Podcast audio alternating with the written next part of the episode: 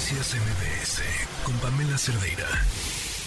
Les hemos estado contando a lo largo de estas semanas la pues lamentable historia de Leslie Martínez, cómo fue reportada como desaparecida, cómo finalmente se encontró un cuerpo y ya cómo confirmaron las autoridades que el cuerpo encontrado realmente se trataba del cuerpo de Leslie. Le agradezco mucho a Iscard Colina, hermano de Leslie Martínez.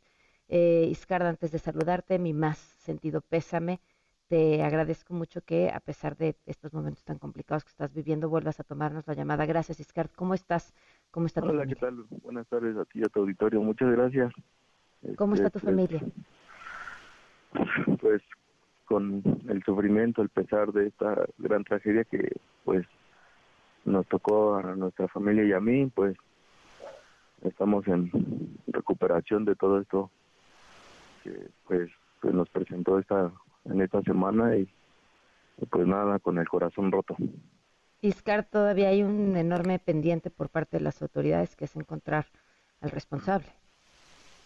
Claro, pues nosotros pensábamos que, bueno, dentro de lo que cabe, pues gracias a Dios pudimos encontrar a, a mi hermana y, y pues yo creo que esto apenas comienza porque ya es la etapa de comenzar en, en, en la justicia, ¿no? Desde un principio se venía pidiendo, pero ahora exigirlo más, ya que pues ya tenemos el cuerpo, este, y pues muchas veces me decían dentro de estas dos semanas que pues la ley, ¿no? Bendita ley que tenemos, que Mm. pues a- a- hasta que no haya cuerpo no hay delito. Entonces pues ahorita ya tenemos el cuerpo y pues ya, ya está el delito clasificado.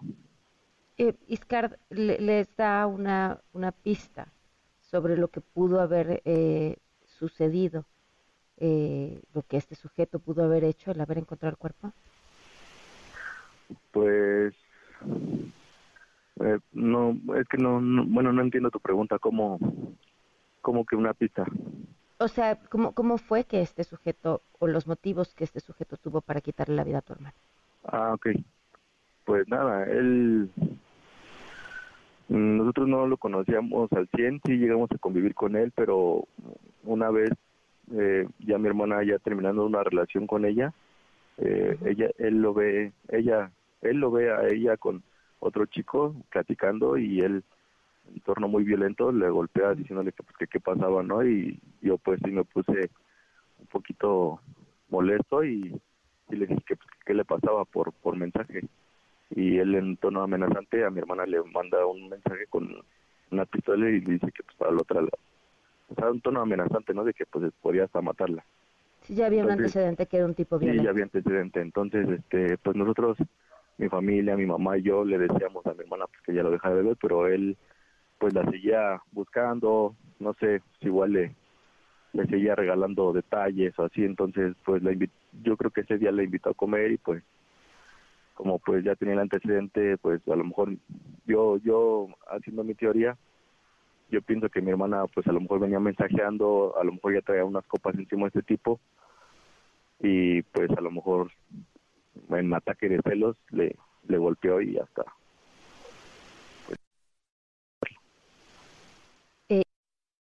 Las autoridades han avanzado en su ubicación. Ustedes han tenido pistas que pudieran quizá acercarlos con mayor precisión sobre en dónde está este sujeto. ¿Qué piensan? No, pues hasta ahorita las autoridades no nos han comentado nada. Teníamos nosotros este solamente pues relación con la policía de investigación, pero en torno al caso de mi hermana de pues en la FIPEDE de, de pues de encontrarla, de localizarla, ya sea con vida o pues su cuerpo. Pero ya hasta ahorita no nos han hablado para seguir con el avance. De hecho, hasta donde me comentan, en la Ciudad de México él está todavía como víctima porque ya que su familia lo reportó como desaparecido, hasta ahorita en la Ciudad de México su caso y es algo que nos tiene muy muy muy molestos de que lo tengan clasificado como víctima aún, siendo que pues ya ya tenemos el el indicio de que pues que fue él, no el que la, el que la mató.